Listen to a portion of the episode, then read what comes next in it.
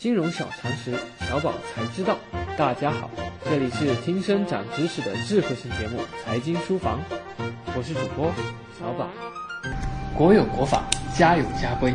小朋友做错事要被家长训斥，经济要是不听话，国家就要靠货币政策来约束它。在上期节目货币供应量 M 指标体系中，我们已经提到过货币政策的概念。那么，货币政策究竟是什么呢？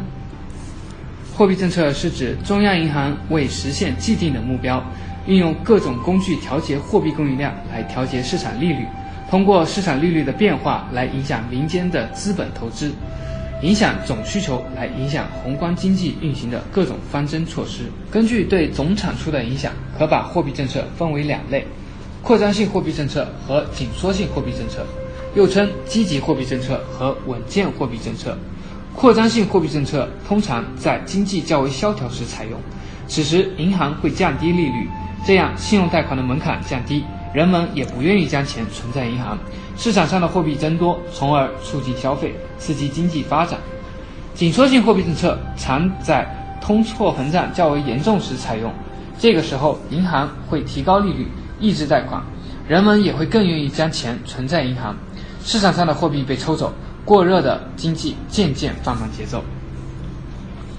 央行实施货币政策的三件大杀器包括存款准备金率、再贴现和公开市场业务。采取的套路通常包括以下七个：第一，控制货币发行，它可以防止货币混乱。央行可以掌握资金来源，作为控制商业银行信贷活动的基础，也可以利用货币发行权调节和控制货币供应量。第二，控制和调节对政府的贷款，这一措施可以防止政府滥用贷款，助长通货膨胀。第三，推行公开市场业务。公开市场业务是指中央银行通过买进或卖出有价证券，吞吐基础货币，调节货币供应量的活动。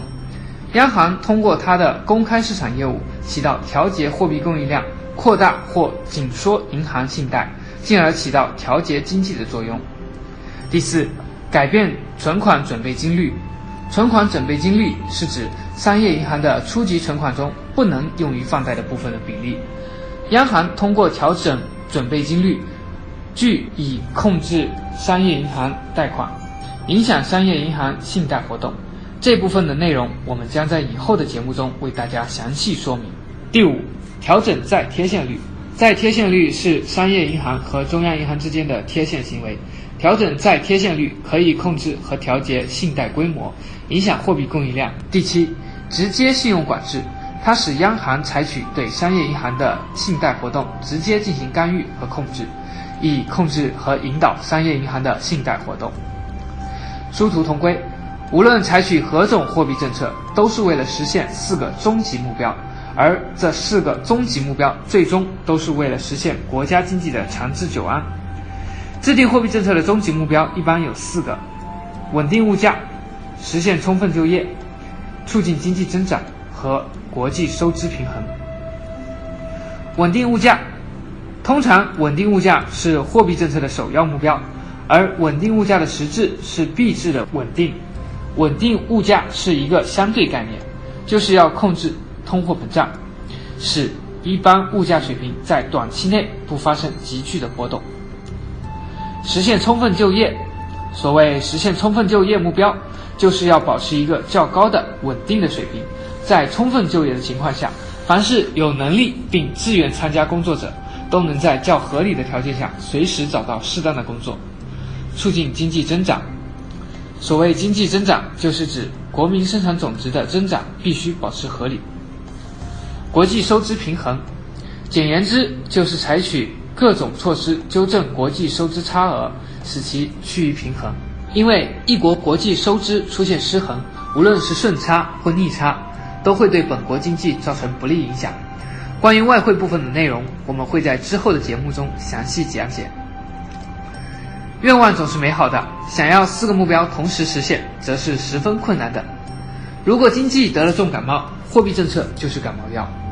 可是，在治疗的过程中，如果周围人也有感冒，又或者天气依旧寒冷等，都会影响疗效。所以说，外界不同的因素也会影响货币政策的实际效果。在实施多年量化宽松货币政策后，本轮政策周期已经接近尾声。这是央行行长周小川近期在博鳌亚洲论坛上的论断。周行长所指，不仅是美联储已经进行的多次加息，还包括欧洲央行、日本央行和中国央行货币政策的拐点来临。那么，货币政策的转向又将对中国投资者和普通居民带来哪些影响呢？为了防控金融风险，决策层已经明确了今年稳健中性的货币政策取向，并且更加强调中性的定位。一方面，央行公开市场货币投放表现为大规模净回笼。今年年初至三月二十四日，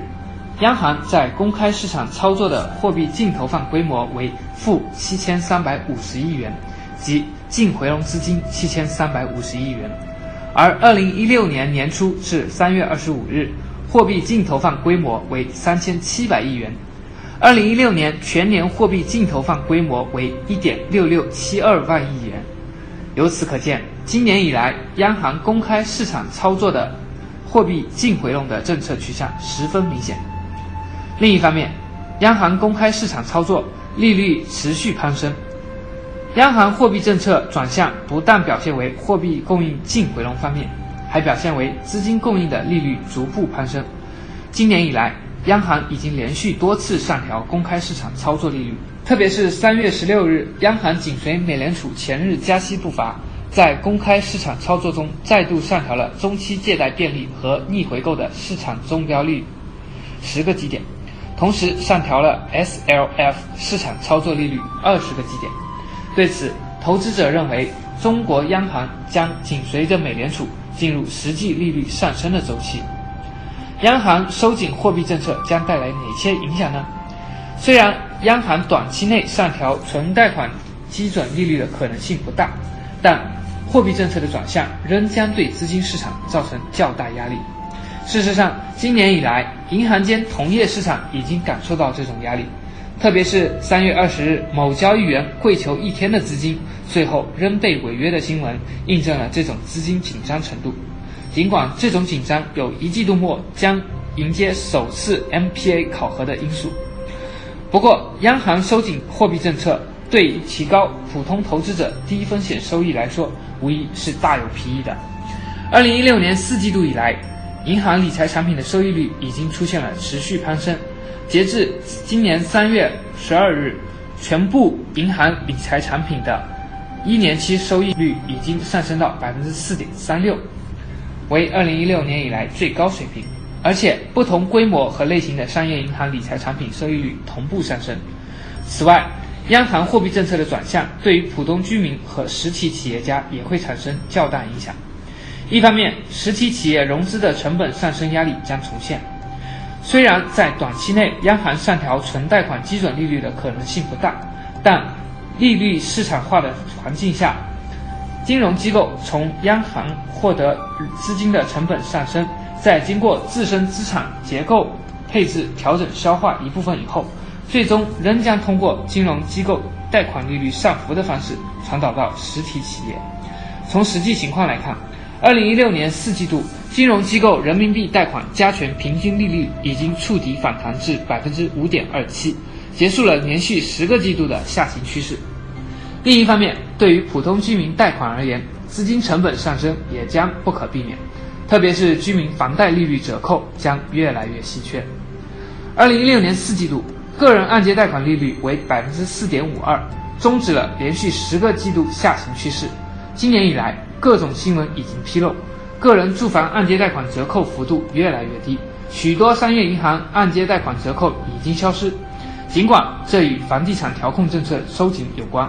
但商业银行资金成本的不断攀升也是其中的关键因素之一。综上所述，中国货币政策面临方向性的转变。尽管短期内央行提高存贷款基准利率的可能性不大，但央行通过公开市场操作引导市场资金利率上升。造成资金供应紧张的工具仍然较多，金融体系内资金成本的上升，最终都将传导到实体经济融资成本。并对普通居民贷款，特别是房贷成本上升造成较大压力。虽然货币政策对投资有很大的影响，但实际生活中，不论政府采取何种货币政策，总会有合适的投资机会。那些符合我国经济发展趋势、符合未来人类发展趋势的，比如互联网领域，包括车联网、泛娱乐、在线教育、大数据、在线视频、智能硬件、互联网企业、互联网金融等，无论在何种政策下，都存在着巨大的投资机会。所以，投资者应该根据政策变化，结合未来发展的趋势，做出合理的选择，切不可像我们之前讲过的顶级 VC 大咖约翰·孟福德先生一样，让自己的财富走上了自杀之路。对约翰·孟福德感兴趣的，可以点击财经书房本月十号发布的节目《一只顶级 VC 的自杀》，了解详情。好了，以上就是今天的内容，我们下期节目再见。